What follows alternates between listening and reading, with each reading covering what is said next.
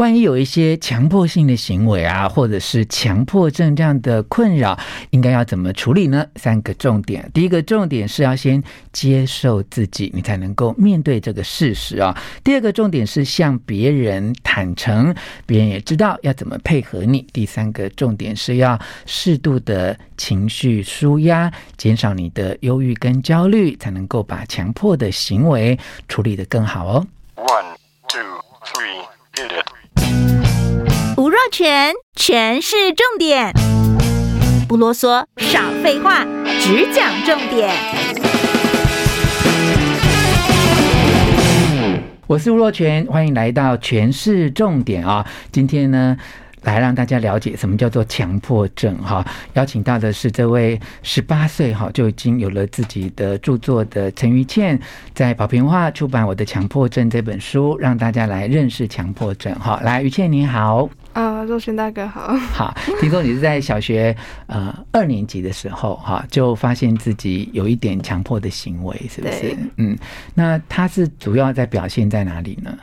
嗯、呃，一开始主要是表现在洗手，跟我可能会重复去做一些，例如开关门的动作。嗯、比如我今天已经关好这扇门，但是我还要去重复开关一次。嗯、我已经洗完一次手了，但是我还要再重复去洗个两三次这样子。嗯，这、嗯就是属于呃强迫的行为上面哈。那强迫症有一些人他是会有一支强迫性的想法哈。对。这个部分你会呈现在哪一些方向上呢？呃，最主要是他会威胁我说，如果我今天不去做这些，比如说我不去重复洗手，不去重复开关门或检查，嗯、他就会伤害我的家人。嗯、就是我没有重复去做这件事，我的家人会因此受伤。哇，是。那于倩其实很勇敢哦，就自己面对这样的状况好长一段时间哈，最后还是选择说要告诉爸爸妈妈哈。中间这样的呃自我的了解，然后探索，一直到告诉妈妈中间。隔了多久的时间？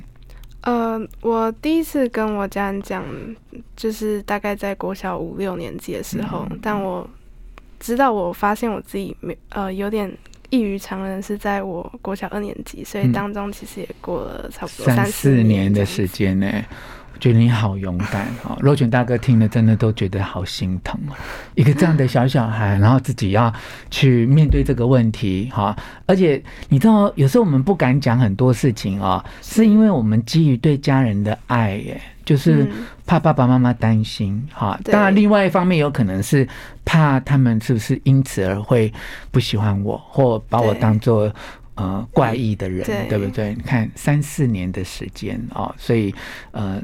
瑜倩真的是很棒哈，那讲完之后，本来妈妈的反应是说叫你不要想那么多哈，到正式带你去就医又隔了多久？呃，正式就医是在国三的时候，所以其实又过了三四年左右。嗯、你看，我们刚刚的心疼又要再乘以二下，就是所以。在妈妈说叫你不要想太多的时候，那个阶段你是不是会有挫折感吗？会，就是会觉得我都鼓起勇气跟你讲了，嗯、但是我却没有受到重视，嗯、就是他只用一句话就打发我的感觉。嗯、是，其实。分两个层次来讲，哈，有些父母亲是因为对于很多身心的症状并没有足够的了解，哈。那另外一种可能，当然不一定是于倩的家长，哈，在其他的家庭里面，有一些父母亲他也可能没有办法在第一时间就接受这个事实，所以你知道我们心理学有些人在第一个时间就会采取一个否认的态度，就会觉得说没，因为我不想要接受他。典型以为的正常嘛，这样因为典型以为正常，相对就是觉得这样不正常嘛。对。那他如果只要去拒绝这个他典型的不正常，他就会以为是正常啊。所以你知道，就是妈妈可能也挣扎了两三年啊。不过所幸就是呃就医之后，呃医生就觉得于倩自我觉察很好，然后给医生很多的有条有理的资料，所以医生把你的。症状就诊断为是比较轻的强迫症，没错。然后透过呃服药有明显的改善。对。那服多久的药？呃，我一开始服药是服大约半年左右。嗯，对。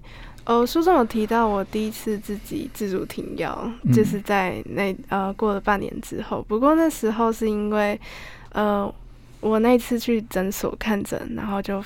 我要进去的时候，就突然看到有人，就是感觉有点对我指指点点，当下觉得嗯有点不太舒服。然后后来回去的路程上，我觉得家人照顾也会累，所以他们可能就是情绪不太稳定，然后可能就是脱口而出一些你会有强迫症，是因为你自己作息不正常，那就让我觉得说，嗯、呃。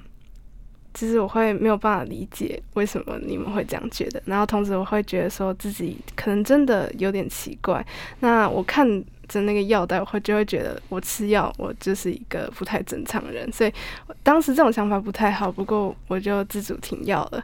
不过后来也就是有回诊这样子。嗯嗯，我们也借这个机会跟听众朋友说，其实呃没有经过医生的嘱咐，那么就。呃，擅自的停药，其实对自己的状况未必是好的哈。不论是强迫症，其实很多身心的问题啊，忧郁症、胃痛 什么，其实都一样。高血压也是一样啊，就是不能够随便的呃自己去停药哈、嗯。所以后来就怎么样的状况让你克服了这个心理，又接受了治疗呢？